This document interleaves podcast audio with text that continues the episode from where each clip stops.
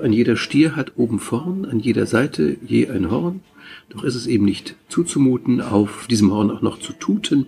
Nicht, weil er nicht tuten kann, nein, er kommt mit dem Maul nicht ran.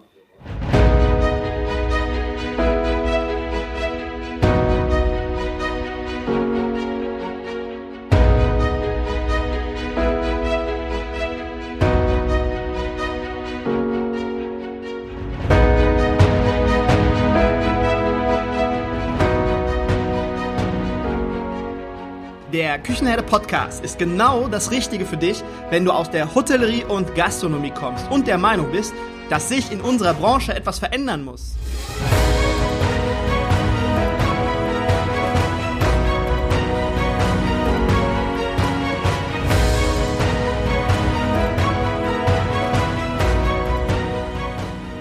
Wenn du Fach- und Arbeitskräfte suchst, dich für die zukünftige Entwicklung in unserer Branche interessierst und wenn du zum Thema Digitalisierung ein Wörtchen mitreden möchtest, dann solltest du in den Küchenherde Podcast reinhören.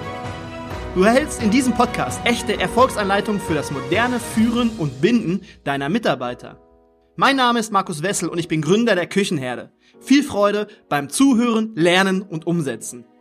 Ja, ein freundliches Hallo, meine Lieben. Ich darf euch heute im echt freundlichen Küchenherde Podcast begrüßen.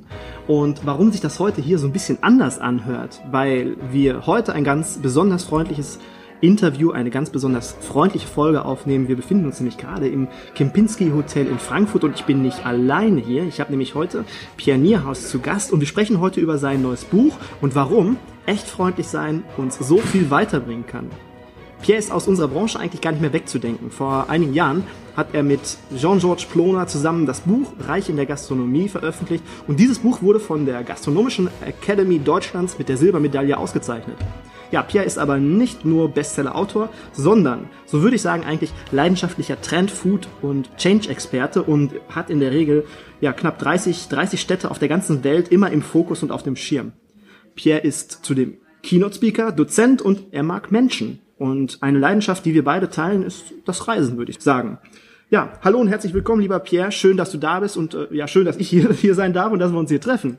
Ja, lieber Markus, freut mich auch. Vor allem äh, hier äh, im Hause haben wir auch gute Gastfreundschaft, echt freundliche und das ist gerade jetzt viel wert, viel mehr als jemals wert war. Eben Persönlichkeit, Gastgeberschaft, Freundlichkeit. Das sind eben so auch aus unserer Branche wirklich ganz tolle Eckwerte, warum das auch eigentlich alles Spaß macht, in so einer Branche zu arbeiten. Ja, wir haben, wir haben, wir sagen nicht umsonst ähm, und das ist nicht nur irgendwie eine Floskel. Wir arbeiten in der schönsten Branche der Welt. Das tun wir tatsächlich äh, und das, das ähm, glaube ich, hat man jetzt während dieser Zeit, während dieser schwierigen Zeit aber auch oft gemerkt und dann äh, die Verbindung zu dem Gast, die Verbindung zu dem Mitarbeiter auch. Und das war, auch wenn es sehr schwierig war, eigentlich auch viele schöne, schöne Erlebnisse waren mit dabei.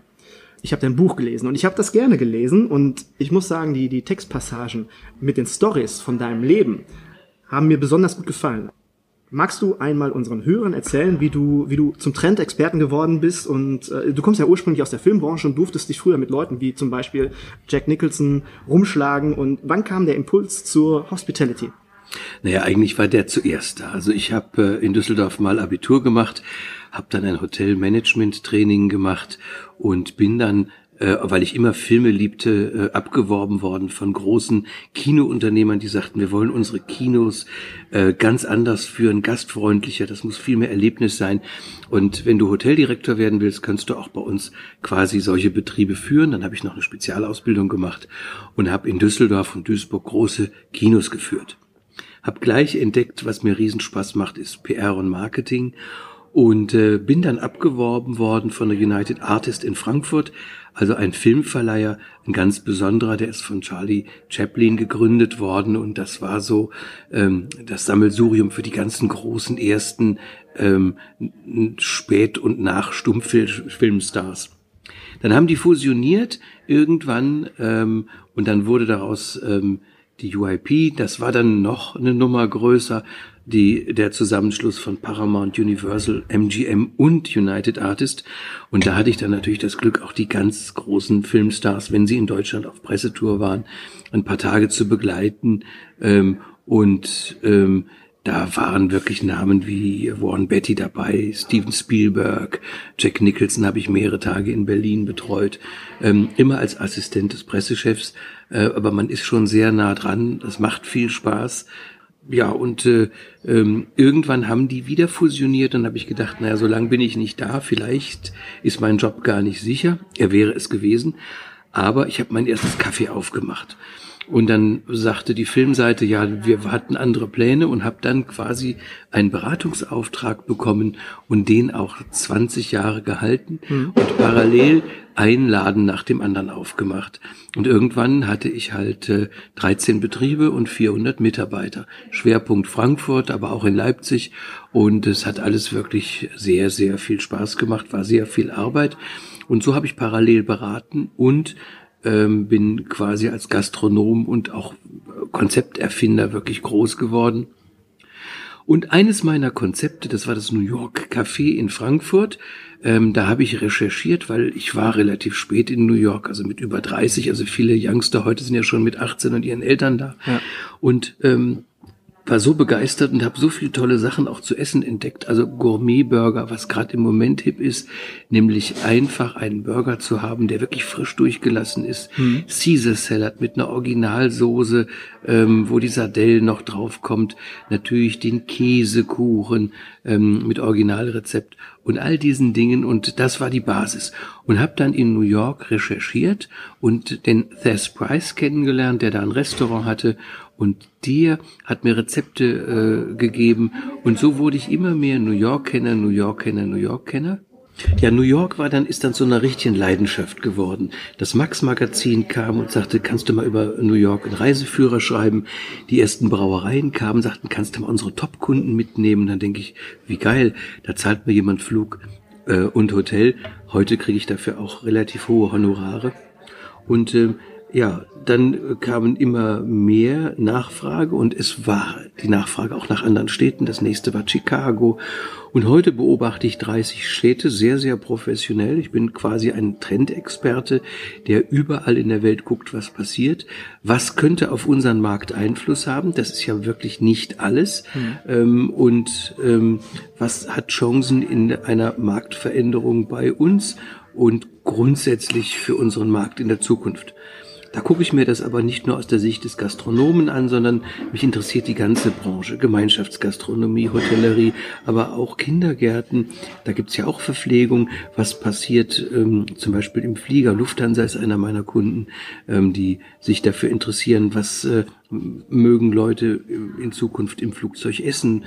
Ähm, und so habe ich einen großen Kundenkreis, die ich mit guten Informationen beliefer mhm. und nehme regelmäßig meine Kunden auf meinen Trendtouren mit. Ja. Okay, wunderbar. Und dein dein Buch, ich habe ja, ich muss ja wirklich sagen, ich bin ein Fan von deinem Buch. Ich habe das gelesen und ähm, fand das vom vom Inhalt her, nicht nur vom Inhalt her, sondern auch vom vom Storytelling her. Man erfährt viel über dich, über dein deine Lebensgeschichte. Was war gut? Äh, da waren noch einige Fails mit dabei, wo du sagtest, oh jetzt hab ich bin ich mal auf den auf den Hintern gefallen. Aber wirklich kann ich jedem empfehlen, das nur zu lesen. Aber dein Buch echt freundlich? Was versteckt sich dahinter? Wie ist der Titel entstanden und äh, so die, der Impuls zum Buch? Was hat dich inspiriert, dieses Buch zu schreiben? Also ich habe äh, mir immer überlegt oder ich habe auch gefühlt und ich wusste, dass unsere Branche was ganz Besonderes hat und dass diese Branche ein paar ähm, ja, Tools hat, die in allen Branchen anwendbar sind. Also die Freundlichkeit, die in unserer Branche üblich ist. Und Freundlichkeit heißt für mich vor allem auch kümmern. Kümmern um Menschen, ähm, die ist wirklich so universell und so wichtig, ähm, weil sie einem selber ein gutes Gefühl gibt, dem anderen nützt und ein gutes Gefühl ist und im Endeffekt, und das ist ganz wichtig, auch profitabel ist. Ja. Ich habe mich in der Vorphase gefragt, ich habe Filmmarketing gemacht. Vorher wollte ich Fotograf werden, das habe ich zu Schulzeiten gemacht. Ich habe sogar mit Peter Lindbergh gearbeitet, habe danach ähm, Kinos geführt, viel Pressearbeit gemacht, äh, habe großen Spaß in der Gastronomie, rede gerne vor Leuten. Was hat das alles gemeinsam?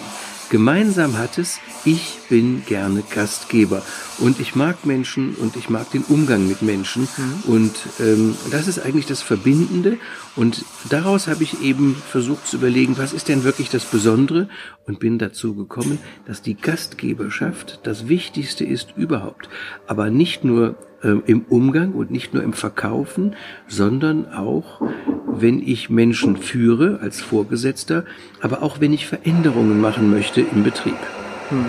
Ich habe direkt auf den ersten Seiten, da hattest du mich direkt schon gefangen und direkt ähm, mitgenommen, abgeholt, schreibst du die Macht, die Macht der Freundlichkeit. Kannst du kurz einmal erklären, was damit gemeint ist, was du damit meinst. Und äh, ich habe da eine ganz tolle Geschichte gelesen mit äh, dem Obdachlosen, der im äh, Kino oder vor dem Kinoeingang war. Ja, das war eine besondere Geschichte. Und zwar war das, ich glaube, mein äh, erster Chef, da war ich Theaterleiter, Assistent, so nannte sich das. Und mein Chef war ein Kölner. Ich bin Düsseldorfer, die Kölner mag ich trotzdem sehr, ähm, auch wegen den Kölsche Gesetze. Auf jeden Fall ähm, der Herr Flau aus Köln, mein, mein Chef, ein Stück kleiner, kleiner Buckel, sympathische Erscheinung, immer prima Anzug. Ähm, wir waren in der, äh, im Foyer an einem Sonntag, also kurz vor einem Hauptgeschäft mittags. Die Kassenhalle war noch nicht voll, wäre gleich. Und dann sitzt quasi mitten in dieser Kassenhalle ein Obdachloser oder wie man sagte, Penner. Mhm. Und ich im Jugendlichen, äh, mit jugendlicher Dynamik sagte, äh, Christian, das regel ich mal schnell, wollte gerade los und er sagte, warte, weil er konnte sich schon denken, wie ich das regeln wollte. Er sagte, gib mir äh, mal eine Chance. Ging hin, mit seinem schönen Anzug, setzte er sich auf den Boden neben ihn, griff in die Jacke, holte Zigaretten raus, bot ihm eine an, zündete sich eine an und ihm ähm, und äh, quatschte mit dem. Drei, vier Minuten. Dann nahm er wieder sein Zigarettenpäckchen, gab ähm, dem Obdachlosen zwei Zigaretten und sein Päckchen Streichhölzer und dann haben die sich beiden mit Handschlag verabschiedet. Der Obdachlose ging und äh, Christian kam zu mir. Und ich sage, aber äh, was war das denn jetzt? Ja, sagt er, wir haben einfach mal miteinander geredet. Und äh, ob er jetzt nebenan sitzt oder hier, das ist ihm eigentlich egal, weil äh, ähm, da stört er niemand. Hier wäre es gleich vielleicht nicht mehr so nett.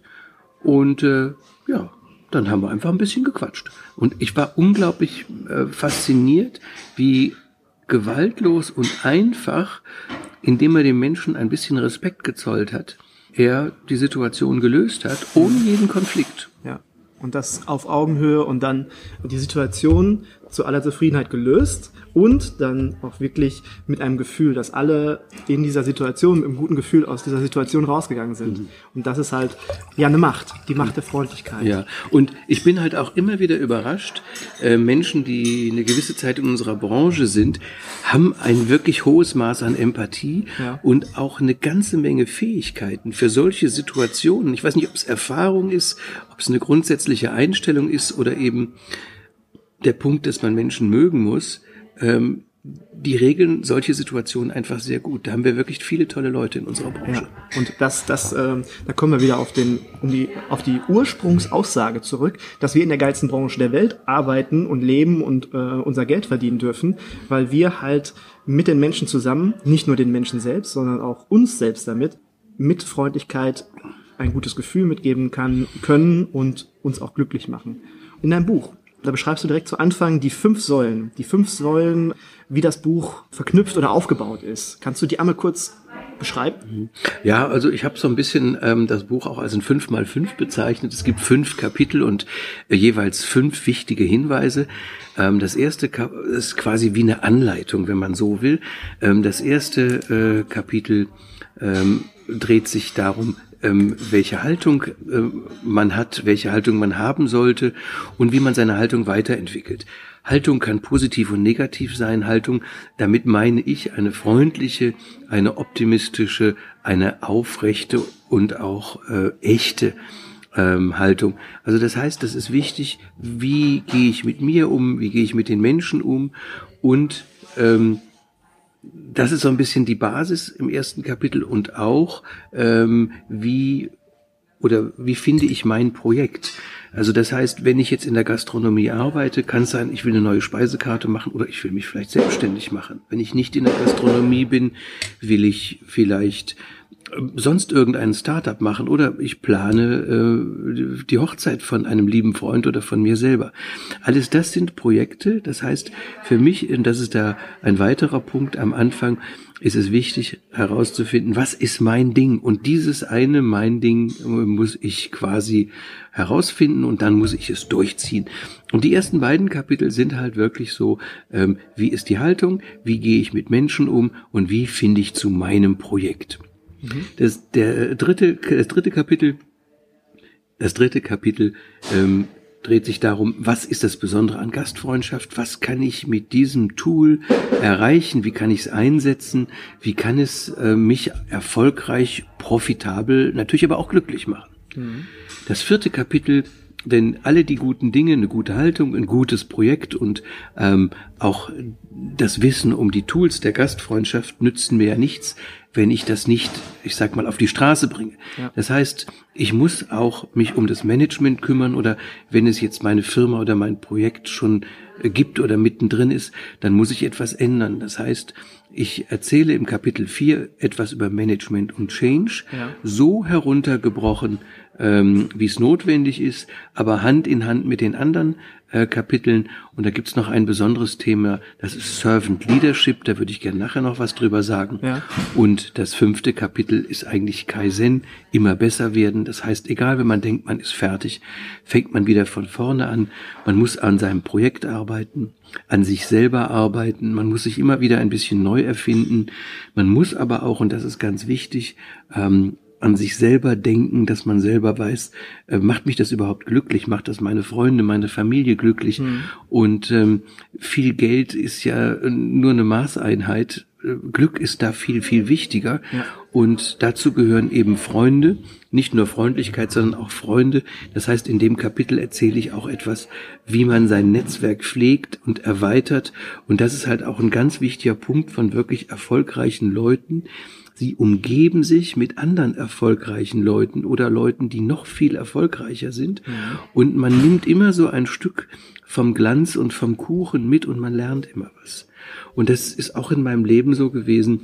Die ganzen vielen Trendtouren, die ich mache, da höre ich oft, woher weißt du das alles? Und ach, du bist aber richtig schlau und ähm, was hast du für ein Wissen? Und ganz ehrlich, äh, die Hälfte meines Wissens ist einfach von den Menschen, mit denen ich unterwegs bin, die sind von meinen Kunden, weil jeder ist ja schlau, jeder weiß was in seinem Bereich. Mhm. Und ich denke immer, keiner ist so schlau wie wir alle zusammen. Ja, genau. Ähm, man sagt ja auch gerne, du bist der Durchschnitt der fünf Menschen, mit denen du die meiste Zeit verbringst. Und wenn du der Beste im Raum bist, dann bist du im falschen Raum. Und äh, das finde ich eigentlich immer sehr prägend und dass man sich sein Umfeld halt wirklich aktiv aussucht und nicht mhm. einfach irgendwie seine Zeit verbringt, weil die Zeit, die ist einfach so wertvoll und ja, du hattest damals, äh, hast du in deinem Buch geschrieben, unverschuldet einen Berg von insgesamt 1,6 Millionen Euro aufgebaut an Verbindlichkeiten. Wie ist das äh, entstanden oder wie bist du da wieder rausgekommen? Weil das naja, ist ja schon eine krasse Die 1,6, die habe ich nicht aufgebaut, die waren plötzlich da. Es gab eine äh, Situation, ähm, vor 15 Jahren, das war kurz nach dem 11. September, ja. das war ähm, äh, Einführung Euro und ähm, wir waren natürlich auch ordentlich fremdfinanziert und eigentlich war ich auch erfolgsgewohnt, alle meine Konzepte funktionierten und ähm, in der Zeit, ja, wurde es ein bisschen schwierig, aber ich sag mal einfach schwieriger, ähm, nicht wirklich richtig schwierig. Und ähm, ich hatte da noch Partner und die haben gesagt, Mensch, wir haben jemand, der bringt frisches Geld mit, weil in dieser Zeit, um weiter so stark mit unseren tollen Konzepten zu expandieren, braucht man natürlich auch frisches Geld, sonst geht das ja zu langsam. Mhm. Der Partner, der dazu kam, war mir nie angenehm und ähm, ich hatte da auch ein komisches Gefühl. Und ähm, dann gab es die Verhandlungen über äh, den äh, ja, Anteil der Betriebe, Verkauf der Betriebe, wie machen wir die neue Gesellschaft. Und mein Anwalt hat irgendwann mal einen Satz geprägt, den ich nie vergessen werde. Ähm, er sagte, hören Sie, der ganze äh, Prozess dreht sich nur darum, die Anzahl der Gesellschafter zu verringern.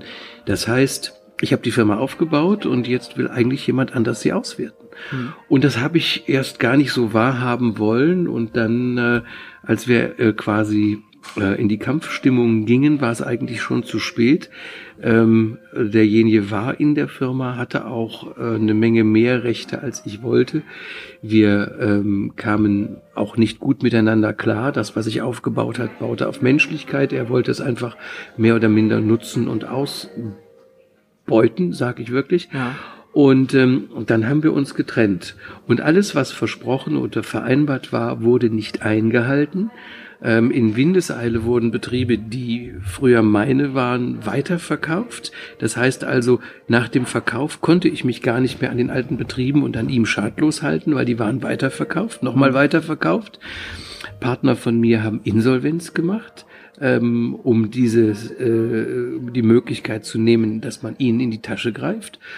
Und ähm, dann äh, kamen alte Verpflichtungen wie Bürgschaften, ähm, Brauereiverpflichtungen und das addierte sich auf 1,6 Millionen. Hm. Und äh, das war für mich ein absoluter Schock. Ich war erfolgsgewohnt. Wir hatten auch äh, sehr gute Umsätze, auch vernünftige Profite ähm, und ähm, das ist sehr, sehr schnell gegangen.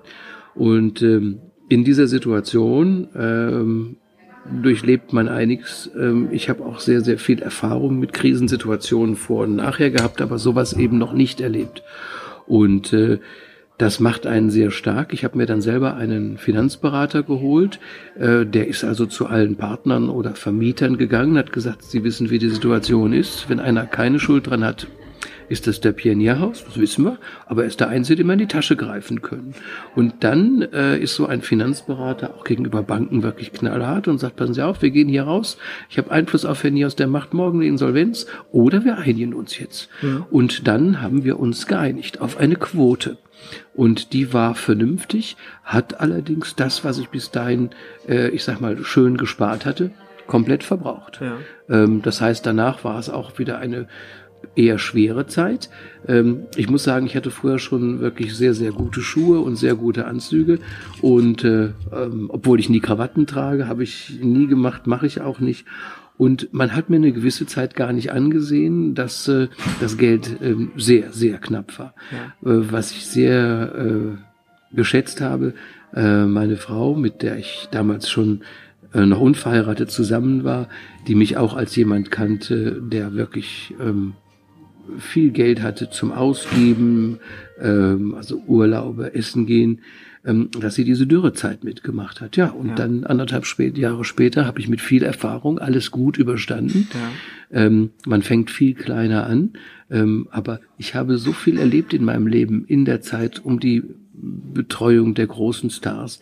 Ich habe in tollen Hotels gewohnt, ich habe an tollen Plätzen äh, gelebt und gegessen und ähm, das ist alles in meinem Kopf und das ist das Schöne, das ist das Wissen und das sind Erinnerungen, die einem keiner nehmen kann. Ja. Und darüber freut man sich ähm, und nicht um Statussymbole, wer das größte Auto hat oder die größte Villa. Und diese Dinge kann ich mir alle ja einfach wiederholen. Ja. Und das mache ich auch. Ja. Und ähm, das ist jetzt eine Situation, Jetzt sind ganz, ganz viele Hoteliers und Gastronomen ja durch diese Krise in eine schwierige Situation geraten. Und ähm, vielleicht bei den einen ein bisschen vergleichbar mit deiner Situation. Auf jeden Fall ist da wahrscheinlich viele Verbindlichkeiten, die da jetzt gerade bestehen. Wie ist das, wie hast du das gemacht? Weil das ist ja auch vom, vom Mindset her, dass man da mit dem Kopf sich wieder aufrafft und sagt, okay, alles klar, ich nehme es jetzt an die Hand und ich mache weiter und ich versinke jetzt nicht im Tal der Tränen, sondern ähm, hast du da irgendwas gehabt, was du, was du für dich gehabt hm. hast? Also ich glaube, wichtig ist, ich bin in relativ einfachen Verhältnissen aufgewachsen. Ähm, bei meiner Großmutter, meine Mutter hat äh, ähm, eine klassische Ballettkarriere gemacht. Das heißt, die war auch öfter unterwegs. Ähm, und durch diese Großmutter ist man natürlich sehr orientiert, dass alleine, wenn man was auf dem Tisch hat, es einem schon gut geht. Das heißt also wirklich eher bescheidene Verhältnisse und ähm, auch, dass man für sich selber zuständig ist und dass man natürlich niemals aufgibt. Mhm. Und für mich ist der wichtigste Lebensspruch von Winston Churchill, never, never, never give up. Und äh, für mich war völlig klar, dass ich natürlich nicht aufgebe. Für mich war völlig klar, dass das, was ich hatte, das kriege ich wieder. Ja. Und ähm, da muss man einfach dran arbeiten. Ich denke, es gehört auch eine Menge Fleiß dazu, ein bisschen Glück und man muss auch in schlechten Zeiten mit Menschen anständig umgehen. Ja. Und äh, natürlich trennt sich in dieser Zeit im Umfeld der Spreu vom Weizen. Wer sind deine Freunde und wer sind es nicht? Aber Ich glaube, das wusste ich vorher schon. Das Buch, echt freundlich. Das heißt ja echt freundlich, also authentisch freundlich sein. Nicht irgendwo eine aufgespielte Freundlichkeit, sondern authentisch freundlich sein. Wenn ich jetzt sage, ich habe eine Gastronomie, eine Hotellerie und ich habe aber diese menschenfreundliche Organisation, die habe ich noch nicht etabliert bei mir. Ich habe da vielleicht noch nicht so den Fokus drauf gesetzt. Ich war immer zielorientiert, ich wollte immer Ergebnisse erreichen und das mit dem Menschenfreundlichen habe ich immer so ein bisschen beiseite. Wie etabliere ich so eine menschenfreundliche Organisation? Ich glaube, das Problem oder die Herausforderung in der Branche ist eher umgekehrt. Viele in dieser Branche haben eine Menge Menschenfreundlichkeit, aber ähm, gar nicht so ein wirtschaftliches Denken. Ja. Das Problem ist, freundlich sein ist etwas, ähm, was ich kultivieren kann. Da muss ich ein bisschen drüber nachdenken. Da brauche ich aber auch Emotionalität, Intuition und ich kriege unglaublich viel wieder. Aber jetzt kommt der ganz entscheidende Punkt.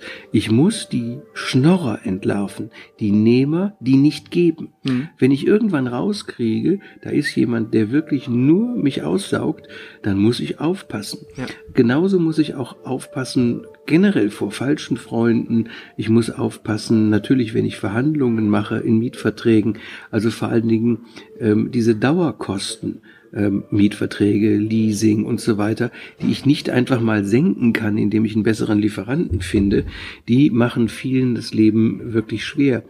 Und vielleicht noch zurückzukommen ähm, auf die Frage jetzt, wie gehe ich mit diesen Problemen jetzt um?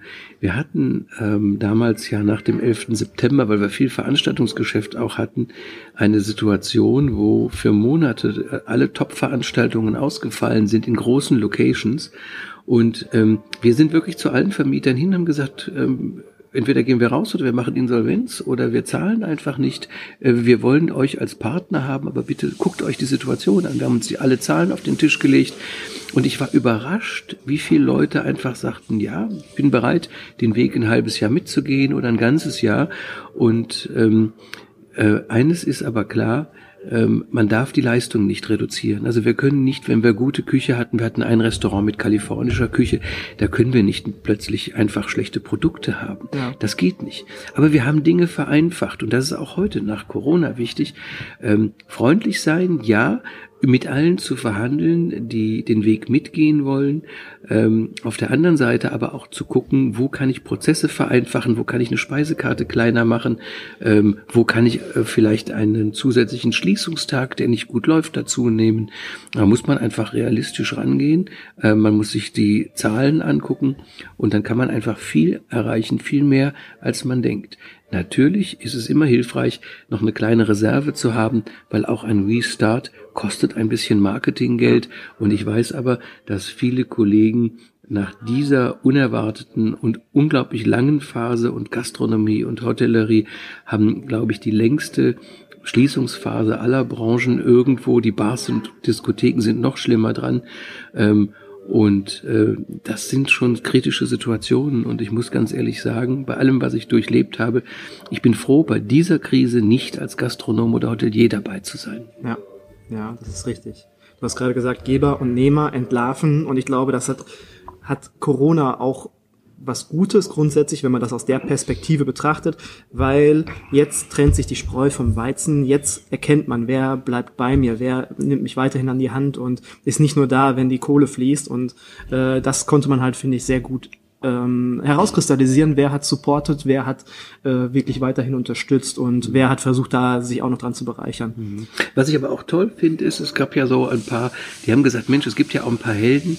Wenn ich mir alle Branchen angucke und ich habe, ich sag mal als Trendexperte wirklich nach Amerika geguckt, ähm, nach England geguckt, überall in Europa geguckt, Asien geguckt und habe auch andere Branchen mir angeguckt diese ähm, Bereitschaft, anderen Menschen etwas zu geben und zu helfen, wie in der Gastronomie und Hotellerie, gab es in keiner anderen Branche. Das Thema Kochen für Helden in Berlin, ähm, ob es Tim Raue war, ob es andere waren, alle haben irgendwo gesagt, ja, ich habe ja noch Ware, ich kann das doch nutzen.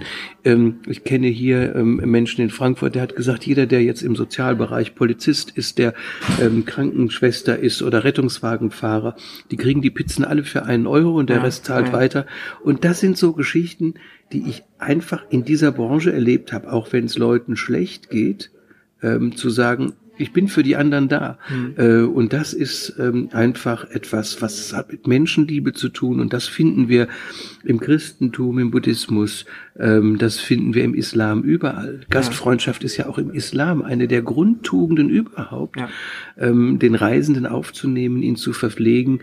Und ähm, viele, die wirklich mit dem Rücken an der Wand standen in unserer Branche, sind nach vorne gegangen und haben anderen geholfen. Ja, genau. Und da merkt man das, äh, ich wiederhole es nochmal, dass wir in der geilsten Branche der Welt arbeiten. Ähm, jetzt müssen wir das, diese PS halt irgendwie nur auf die Straße kriegen, damit wir neue Menschen, äh, vielleicht junge Menschen, andere Menschen für unsere Branche begeistern. Aber äh, du hast ja grundsätzlich immer 30, 30 Städte weltweit im Fokus. Stellst du denn fest, dass du, ähm, dass die sich ähnlich verhalten haben wie hier in Deutschland, Gastronomie, Hotellerie, oder dass die gleiche Solidarität da war oder die, das gleiche Verhalten, dass die richtig kreativ mhm. geworden sind? Also war das vergleichbar mit Deutschland? Also wir haben das in vielen äh, Städten gemerkt. Ähm, es ist aber so, dass natürlich vor allem ähm, die etwas urbaneren Städte ähm, wo Leute sowieso viel ausgehen, also London, New York, die haben gar keine großen Wohnungen. Äh, da war natürlich ein ganz anderer Zusammenhalt, weil den Leuten fehlte auch äh, den Gästen ihr Wohnzimmer. Ja. Und äh, da gab es natürlich viel, viel mehr Verbindungen. Aber im Endeffekt, es ist eine Extremsituation, aber es dreht sich eigentlich darum, grundsätzlich und immer freundlich zu sein, Menschen anständig zu behandeln, vor allem aber auch die eigenen Mitarbeiter. Ja. In deinem Buch befinden sich 20 Formeln für erfolgreiche und glückliche Macher. Welche Formel ist für dich deine Lieblingsformel oder die, die du für am wichtigsten erachtest? Die erste Formel ist Träume groß und lass dir von niemand deine Träume nehmen. Also das hat mich eigentlich von klein an geleitet und äh, ich weiß auch, dass man alles erreichen kann. Es gibt ja diesen Spruch, was du träumen kannst, kannst du auch erreichen. Mhm. Ähm, das zweite ist, sei freundlich, aber nie gutmütig. Vor allem die zweite Hälfte ist im Endeffekt wichtig. Ähm, aber ähm, das ist das Thema sieben, arbeite hart und hartnäckig. Ähm, viele glauben heute, jeder äh, Internetmilliardär ähm, hat die Tür aufgemacht und dann kamen plötzlich ähm, die Milliarden mit einer guten Idee. Auch all diese Menschen haben viel, viel gearbeitet und ich denke, um Erfolg zu haben, funktioniert das. Ähm, dann habe ich einen Punkt, da will ich nicht zu viel verraten, der heißt Do the right thing, tu das Richtige. Äh, es gibt immer die Möglichkeit, in Entscheidungssituationen eine Alternative zu haben. Und da habe ich auch ein paar besondere Tricks. Aber durchgehend ist das Never, Never, Never Give Up äh, von Winston Churchill, glaube ich, das Allerwichtigste. Und das ist eben auch so ein Punkt. Ähm, hinfallen tut man, hinfallen kann man, aber man lernt immer was draus und das muss man nicht, ne, das muss man nutzen. In Amerika gibt es ja auch eine richtige ähm, ja, Philosophie des Scheiterns. Mhm. Das heißt, wer jetzt nicht zweimal pleite war, ähm, der wird als Unternehmer eigentlich gar nicht akzeptiert. Ja. Und auch hier geht es langsam los. Und eigentlich ist ein Scheitern nur das Feststellen einer Möglichkeit, wie es nicht geht, um als nächstes die zu nehmen, die geht. Und äh, ja, so sehe ich das. Es ist lediglich dann, eine Information. Ja, genau. es ist ein Lernprozess. Ganz genau. Ähm, wenn wir jetzt mal auf unseren Nachwuchs eingehen oder auf neue Menschen, muss ja nicht nur Nachwuchs sein, neue Menschen für die Hotellerie und für die Gastronomie. Ähm, wie glaubst du, können wir es schaffen, jetzt nach Corona die Menschen, den Nachwuchs für unsere Branche zu begeistern? Ja, da habe ich wieder ähm, eine, eine spannende Geschichte. Und zwar, äh, als ich jetzt meine ersten Läden machte, bin ich in New York in einen Laden relativ neu, Gramercy Tavern, gegangen. Das äh, war ein eher Fine Dining Restaurant, damals noch kein Michelin-Stern, mittlerweile schon, wunderbar pompös dekoriert. Der Mensch, der das machte, war damals bekannt, aber noch nicht so bekannt wie jetzt, Danny Meyer. Den halte ich für den besten Gastronomen Amerikas, vielleicht mit Richard Melman. Und ähm, der ähm, hat dieses Objekt aufgemacht. Ich wollte es mir angucken, ich konnte es mir weder ähm, erlauben, da zu essen, noch ähm, ja, hatte ich das Gefühl, so ganz passe ich da nicht rein. Also ich komme da rein, schön dekoriert mit vielen Blumen und ein Hostpult wie in Amerika üblich und habe ähm, dann geguckt und die haben wohl auch irgendwie gemerkt, dass ich mich nicht so sicher fühlte. Und dann habe ich gesagt, naja, ich wollte einfach nur mal gucken. Und dann sagten die mir, naja, weißt du, wir haben jetzt noch zwei Leute zu platzieren, setz dich doch mal hier hin, brachten mir umsonst einen Espresso. und sagten, danach zeigen wir dir den Laden und haben die mir den Laden gezeigt, als wäre ich der wichtigste Stammgast überhaupt. Ja. Und ich hatte die ganze Zeit das Gefühl, als wäre dieser Danny Meyer, der mittlerweile ganz, ganz viele Läden hat, leibhaftig vor mir. Ich hatte immer das Gefühl, das ist die Philosophie dieses Gastronomen, dieses Menschen und jeder seiner Mitarbeiter lebt das.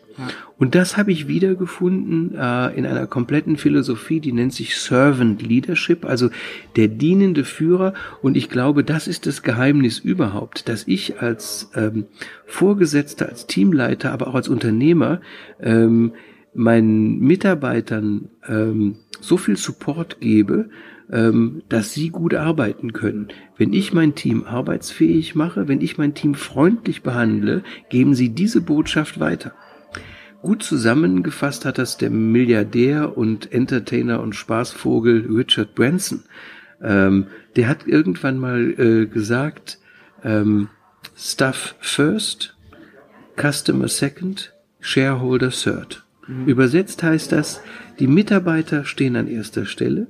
Wenn die gut behandelt werden, dann sind die Kunden absolut zufrieden. Das heißt, dann stimmt der Profit und auf der dritten Position die Shareholder, also die Inhaber oder beteiligten Menschen, ähm, die kommen dann auch auf ihre Kosten. Ja. Und ich glaube, das ist das richtige Geheimnis, erfolgreich zu sein. Und ich glaube, gerade heutzutage mit unseren ganzen sozialen und mobilen Medien, dass solche Nachrichten über gutes Betriebsklima, über guten Umgang mit Menschen ganz, ganz schnell verbreitet werden. Mhm. Und nur so kann ich gute und neue Mitarbeiter finden. Und alle anderen Sachen wie nochmal größer inserieren oder irgendeiner, der immer noch meint, ein Casting wäre der letzte Schrei. Nein, ich muss einfach meine Leute anständig behandeln und diese Botschaft wird ihren Weg finden und ich muss dann aber auch dafür sorgen, dass meine Mitarbeiter bei mir bleiben und das geht nur, indem ich sie auch mitarbeiten lasse an neuen Konzepten und Projekten, indem ich sie fördere und indem ich ihnen eine Perspektive für die Zukunft gebe.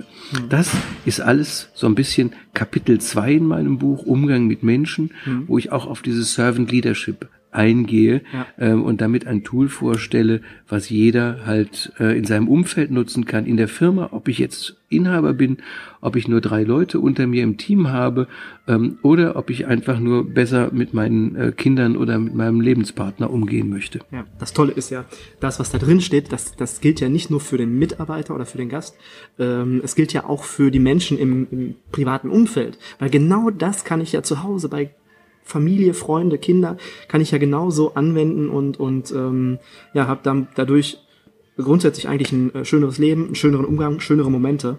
Und ähm, was ich halt sehr zu schätzen wusste, dass du in dem Buch halt nicht nur, in Anführungsstrichen, nicht nur Inhalte vermittelst, sondern äh, also diese PS in dem Buch, die stecken da drin, sondern du zeigst später halt auch auf, wie man diese PS auf die Straße bringt. Also du nimmst die Leute an die Hand und ich weiß danach später, alles da so und so gehe ich vor, dann mache ich das nächste und dann mache ich das hm. nächste. Das also ich habe auch bewusst äh, lange überlegt, also das Thema Servant Leadership ist eigentlich, darüber könntest du fünf Bücher schreiben, nur ähm, das ganze Buch hat ähm, ich glaube, 100, äh, etwas über 170 Seiten und 20 Seiten noch ein paar Statements von tollen Leuten aus dieser Branche.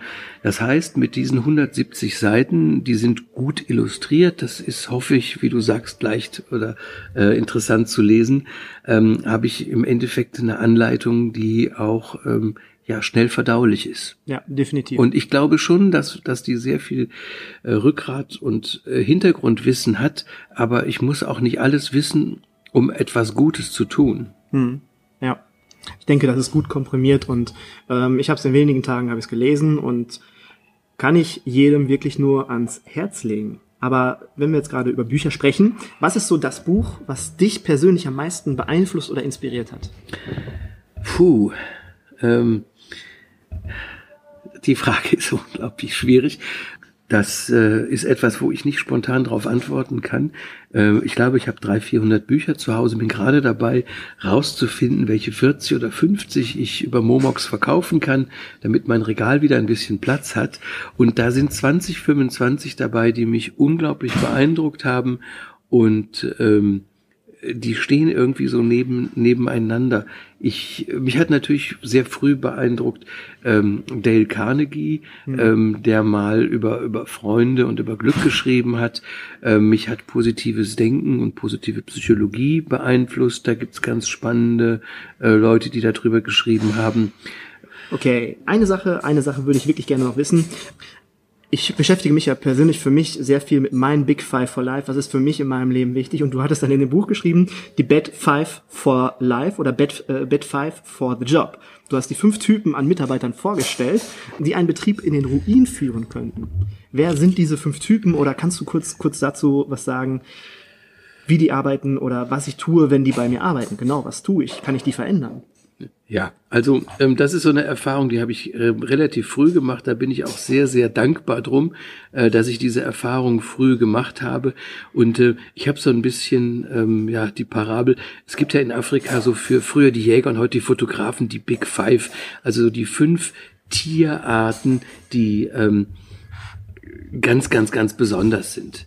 Und äh, ich habe irgendwann mal beim Thema Computer Support vor fast 20 Jahren einen Freund ähm, dabei gehabt, ähm, der äh, relativ kleines Geld dafür bekam ähm, und äh, mir quasi privat und in der Firma geholfen hat, dass wir da EDV-mäßig immer top sind. Und dann habe ich den mal angerufen, dann konnte der nicht, dann kam er später, dann hat er mit seinem Hauptjob mehr zu tun gehabt. Ähm, einmal hat sogar meine, seine Frau mich angerufen und sagt, du kannst ihn doch nicht dauernd anrufen. Ich sage, naja gut, ich meine, ähm, er, er, kriegt schon ordentlich Geld von uns, äh, das ist ja auch nicht schlecht für die Familie. Und ich habe gemerkt, dass diese unzuverlässige Leistung, auch wenn sie etwas günstiger war als bei einer großen Firma, äh, mich unglaublich in der Arbeit behindert hat. Und dann habe ich gesagt, ich möchte mich jetzt von allen trennen, die unzuverlässig sind. Ähm, und äh, das fand ich sehr, sehr effektiv. Und dann habe ich irgendwann festgestellt, äh, was für Menschen gibt es denn noch, die ähm, für mich als Unternehmer oder als Teamleiter ähm, nicht gut funktionieren. Das sind einmal natürlich die Unzuverlässigen, die Illoyalen, völlig klar, mhm. hier von mir äh, das Geld mitnehmen und dann äh, draußen erzählen, ähm, was für ein blöder Laden das ist oder es gibt natürlich auch Leute, die unehrlich sind. Das nächste ist die Nehmer, die nicht geben. Das kennen wir Gastronomen alle. Ähm, da kommt ein Mitarbeiter und sagt immer, ich würde nächsten Mittwoch frei haben. Ich fahre weg mit meiner Freundin. Ja, kriegen wir hin. Und dann will er sonntags später arbeiten, weil äh, sein Neffe kommt. Hm, kriegen wir hin. Danach die Woche zwei Tage Sonderurlaub, weil da gibt's so eine geile Kurzreise für zwei Tage. Auch machen wir das. Und dann äh, plötzlich äh, kommt die Gegenfrage, pass auf, nächsten Sonntag ähm, kann der oder die nicht arbeiten, springst doch gerne ein. Nein. Aber an dem Tag könntest du. Nein. Und plötzlich merkt man, der will dauernd was haben, aber er gibt nichts zurück. Die Nehmer, die nicht geben, das nächste sind die mittelmäßigen und das letzte sind die mit der dauernd chronisch negativen Energie. Mhm. Es gibt Menschen, die kommen ins Team, das habe ich ab und zu auch bei Küchen- oder Service-Teams gemerkt und die sagen dann alle, oh, der, der Günther hat aber echt schlechte Laune und oh, die Nicole muss da aufpassen, da ist irgendwas passiert und dann wird so alles ringsum ein bisschen gedämpfter, lässt in der Geschwindigkeit nach, lässt im Lächeln nach. Dieser eine zieht alle runter. Er ist selber nicht mehr in der Leistung voll. Und äh, da muss man einfach aufpassen, sowas ist wirtschaftlich nicht drin. Wir sind in einer Branche, die nicht die großen Margen hat. In Deutschland äh, und generell im deutschsprachigen Raum wird für Essen, Trinken nicht so viel ausgegeben wie jetzt in Italien oder Frankreich. Hm. Das heißt, wir haben geringe, geringere Margen. Und wenn ich dann noch Mitarbeiter habe, die im Endeffekt viel zu wenig leisten, ähm, dann kommen wir nie auf den grünen Zweig. Und genau das Gegenteil wollen wir. Wir wollen teurer werden, damit die Mitarbeiter endlich mehr verdienen, damit wir aber auch im Endeffekt Rücklagen haben und solche Situationen und Krisen wie Corona locker und anders überstehen. Eines bei den äh, Bad Five ist allerdings noch wichtig. Ich muss zumindest einen Blick werfen, ob es einen Grund gibt. Wenn jemand immer zuverlässig war, wenn jemand immer loyal war und plötzlich stimmt was nicht, vielleicht ist jemand krank in der Familie, vielleicht macht er sich um andere Dinge Sorgen. Also ich muss zumindest einmal reinhorchen, ob es vielleicht einen Grund gibt, den ich als äh, Teamleiter, Kollege oder Chef ähm, wahrnehmen muss und wo ich ihm vielleicht auch helfen kann. Ja. Was sind denn deine Big Five for Life? Letzte Frage, die Masterfrage. Deine großen fünf. Also ich glaube, das Reisen, das haben wir beide schon ein bisschen gemeinsam. Das mhm. zählt auf, steht auf jeden Fall bei mir auf der Liste relativ weit oben. Mhm. Ähm, ja, Thema Big Five. Ich ähm, bin, ich glaube, jetzt seit elf Jahren verheiratet. Über meine Frau habe ich ja schon ein bisschen was erzählt, die auch in sehr schlechten Zeiten zu mir gehalten hat.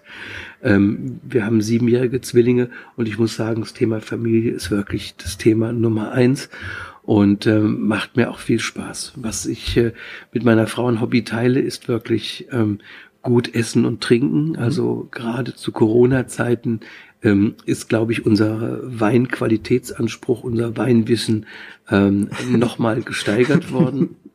Für mich ganz wichtig ist das Thema Reisen.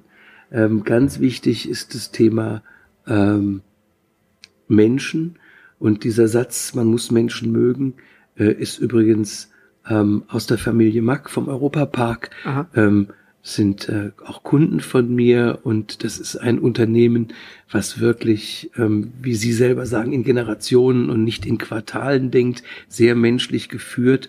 Äh, wir sind freundschaftlich verbunden und dieser Satz hat mich da ähm, sehr äh, beeindruckt.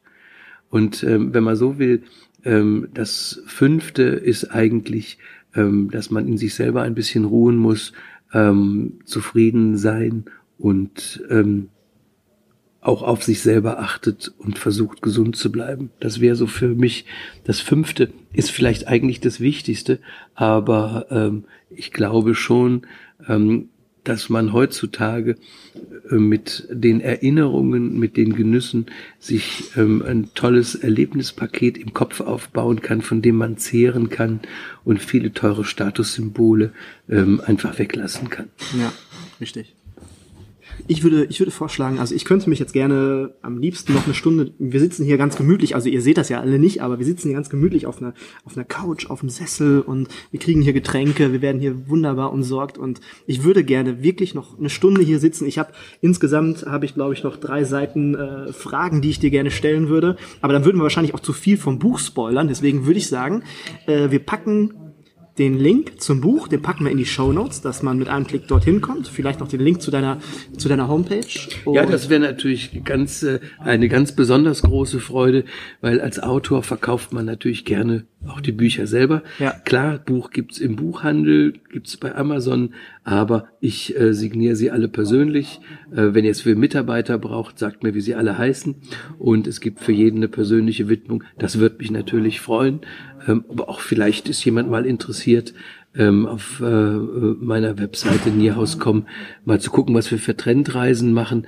Das Tolle bei den Trendreisen ist immer nicht nur, wo wir hinfahren, sondern dass da aus allen Bereichen unserer Branche Kollegen sind, ähm, alle mit tollen Ideen, alle mit anderen Ansätzen und es entstehen unglaublich tolle Verknüpfungen, Netzwerke und Freundschaften. Ja, nicht, guck mal, dann sind so viele Menschen zusammen, die sich inspirieren lassen wollen, äh, auf so einer Trendreise und die haben ja alle schon das richtige Mindset, bringen die mit und du bist dann in diesem Kreis mit drin, kannst dich inspirieren lassen und äh, es ist wie so eine große Mastermind und ich glaube, da sollte man definitiv Zettel, Stift mit dabei haben, damit man diesen ganzen Input und diese ganze Inspiration nicht wieder vergisst, wenn man wieder zu Hause ist. Ja, gut, also ähm, wir fotografieren alle, ich vor allem. Das heißt, jeder hat eine Menge Bilder und allein das Revue passieren der Bilder, dann kommen auch alle Erinnerungen an Themen, Konzepte, Gespräche, an Essen und äh, Wer ähm, auf meine Instagram-Seite geguckt hat, ich mache auch ein Foto von uns jetzt heute mal rein. Ähm, da sieht man also schon, dass man ordentlich rumkommt und dass man mit den Erinnerungen auch für sein Geschäft was anfängt. Ähm, und das muss man natürlich heute sagen. Die Kommunikation ist einfacher geworden. Die Digitalisierung hilft in vielen Punkten. Und auf der anderen Seite, Gastfreundschaft ist was sehr Analoges.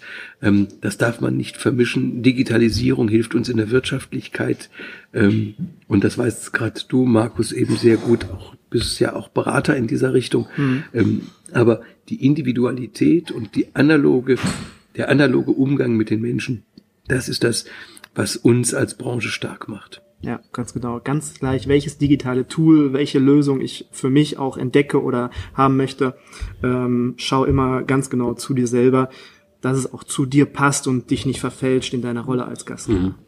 Ich könnte jetzt, wie gesagt, ich habe noch äh, zwei, drei Seiten übrig. Wir könnten hier noch ein bisschen sitzen bleiben. Ich fühle mich sehr wohl. Es war ein sehr schönes Interview, aber man muss sich ja auch noch immer was übrig behalten fürs nächste Mal. Mhm. Und deswegen würde ich sagen, schließen wir jetzt langsam ab. Und vielen lieben Dank für deine Zeit. Es hat mir sehr viel Spaß gemacht. Das war ein ganz, ganz tolles Interview und ganz tolle Inhalte. Und ich freue mich echt darauf, wenn das veröffentlicht wird. Mhm. Lieber Markus, vielen Dank fürs Gespräch. Hat mir auch sehr, sehr viel Spaß gemacht. Dankeschön. Also, wenn du etwas mehr über Piers Werdegang erfahren möchtest, dann kommst du mit dem Buch Echt freundlich, echt auf deine Kosten. Ja, genau, echt freundlich, echt auf deine Kosten. Ja, und wie ich schon sagte, das ist nicht nur ein Buch mit guten und wertvollen Inhalten, sondern dieses Buch bringt die PS schlussendlich auch auf die Straße. Lieber Pierre, wenn du das hier hörst, ist die Folge schon veröffentlicht. Ich finde, nicht nur dein Buch ist wichtig für unsere Branche, sondern auch dein, dein Lebensweg. Dein Lebensweg ist sehr interessant und aus dem Buch heraus wirklich unheimlich unterhaltsam.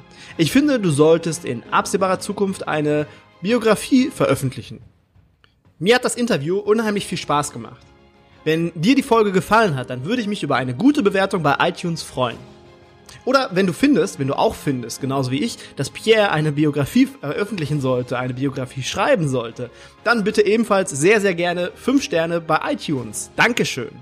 Ja, danke für deine Zeit und dein Ohr und ich freue mich, wenn wir uns in der kommenden Woche wiederhören. Bis dahin wünsche ich dir eine gute Zeit und ja, mach Idiot!